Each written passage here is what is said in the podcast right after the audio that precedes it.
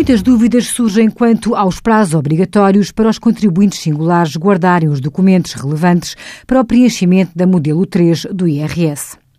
Quando estamos perante contribuintes com rendimentos abrangidos pela categoria B, os chamados trabalhadores independentes, o arquivo, tanto dos livros obrigatórios para registro das operações efetuadas por estes sujeitos passivos, como dos documentos relacionados com estas operações, deverá ser mantido em boa ordem durante os 12 anos civis subsequentes.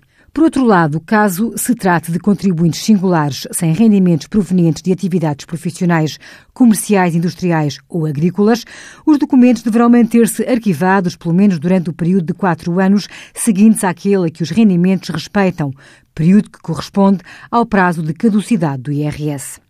A autoridade tributária, sempre que entender conveniente, poderá, durante os quatro anos seguintes àquele que respeita a modelo 3, notificar os contribuintes para apresentarem os documentos comprovativos da sua situação pessoal e dos valores declarados no prazo de 15 dias.